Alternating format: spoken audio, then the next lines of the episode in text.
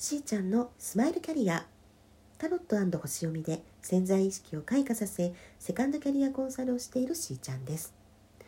本日は1月10日火曜日でございます。はい、えー、今週はですねそう40代から60代の、まあ、ミドル世代の方々にセカンドキャリアをお考えになる何かねヒントになるようにということでキャリア事情というところをお話ししております。ねあの昨日はねなんかちょっと現実に直面する形で終わっちゃったんですけどもでも、ま、そうは言ってもですよ、うん、じゃあどうするっていうことになるじゃないですか。ね、でその定年後どうしましょうって悩まなくってもいいように今から動きたいっていうふうにもう50代の方たちは前向きなんだなっていうことなんです。そこに意識がもうあってねあの今のね時何て言うんだろう今からやれることをやっておけばそうこんな風にできるんじゃないかなとか自分の、まあ、将来像が見えてない方であっても意識しておくことによってねこういうふうにしていきたいなっていうのが見えてくるかもしれないですもんね。うん、なのですごくもうポジティブに取り組まれている方々が実はセカンドキャリアをお考えなんじゃないかと思っております。はい、それでね とはいえですよとはいえあのまあ定年後も何かね仕事持ってたいです働きたいですっていうふうにおっしゃっている方々の中でね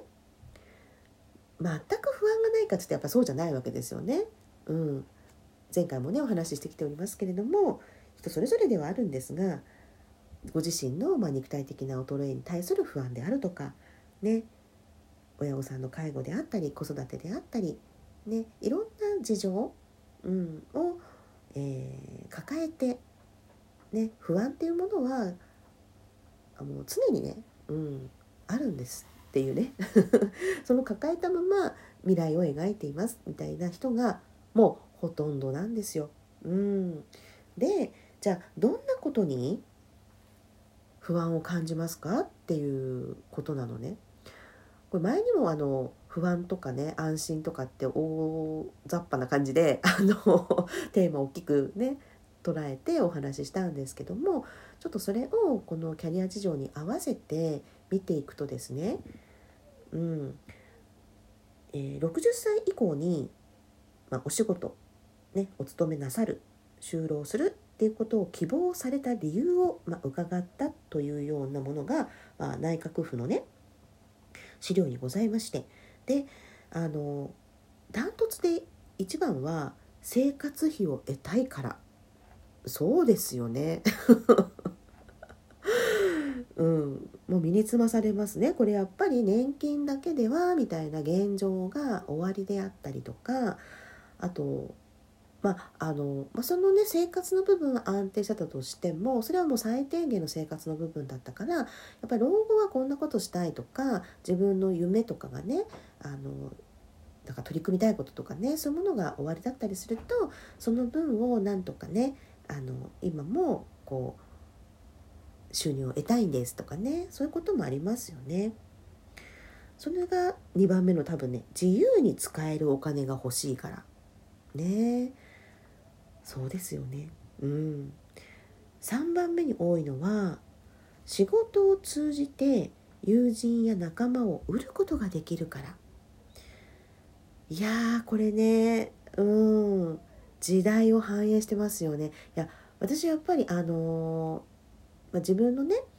まあ、両親もそうですけど親戚たちっていうのを見てても感じますけども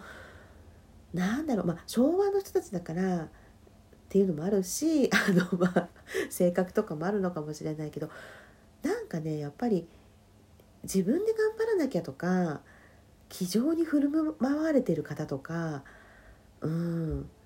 なんか自分のことは自分でとか言うよねっていうねそういう場面たくさん見てきたんですけどでもねやっぱり少しずつね気づかれてると思うんです。うんあの60代70代はまだねそうは言っても動ける、ね、ところだからあの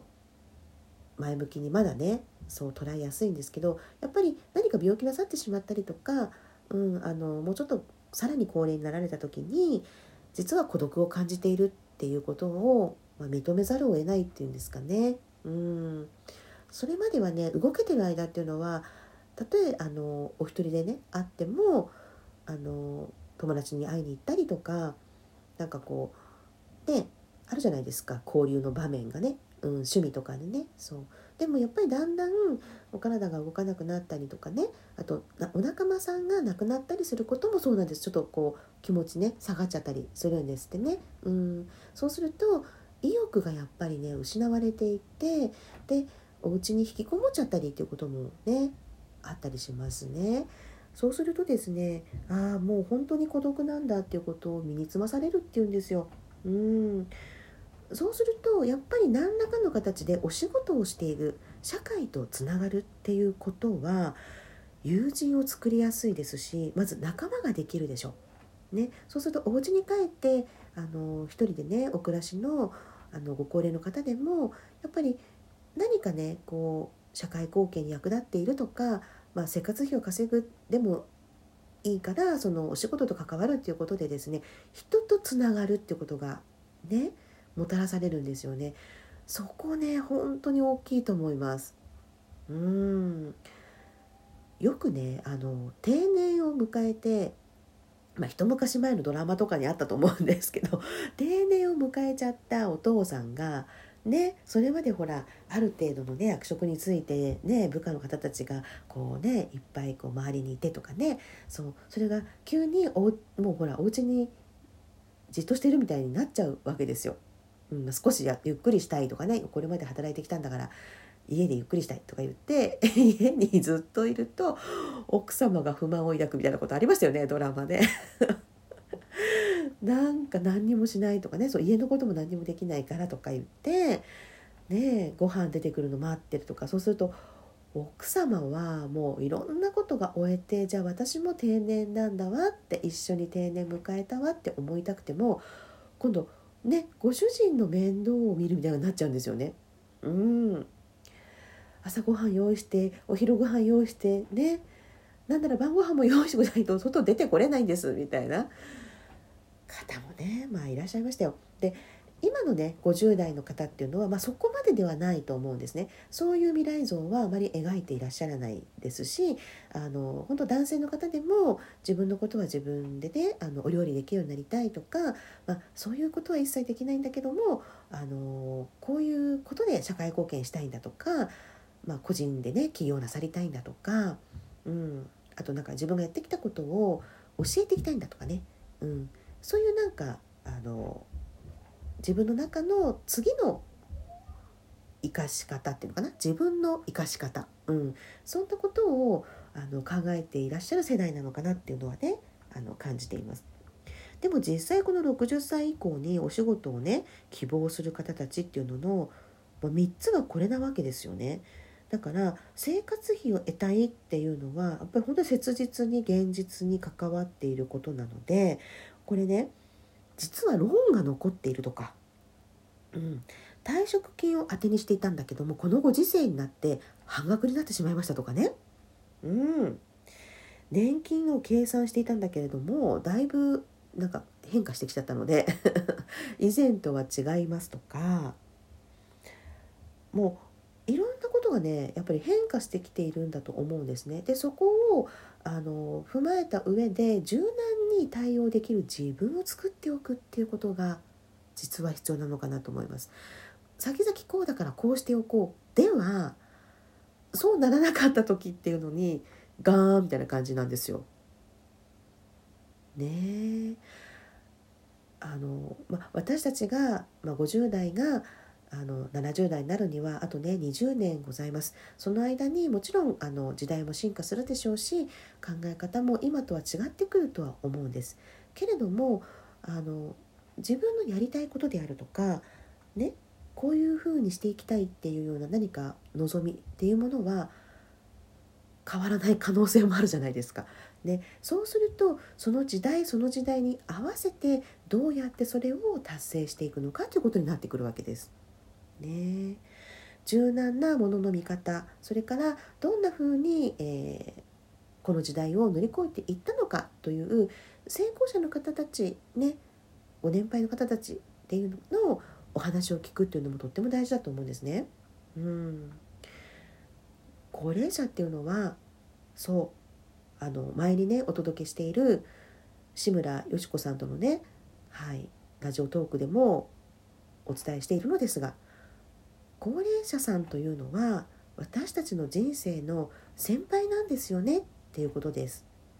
うん、そしてそれを見てきたからこそもし不安だとおっしゃるならばね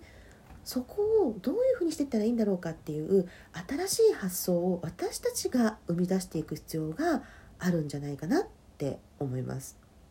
なので時代がこうだからしょうがないんだとかね、うん、そういう考えもねやめましょうか。どうやったら私たちは、えー、生き生きと幸せに、ね、老後を生きていけるのか。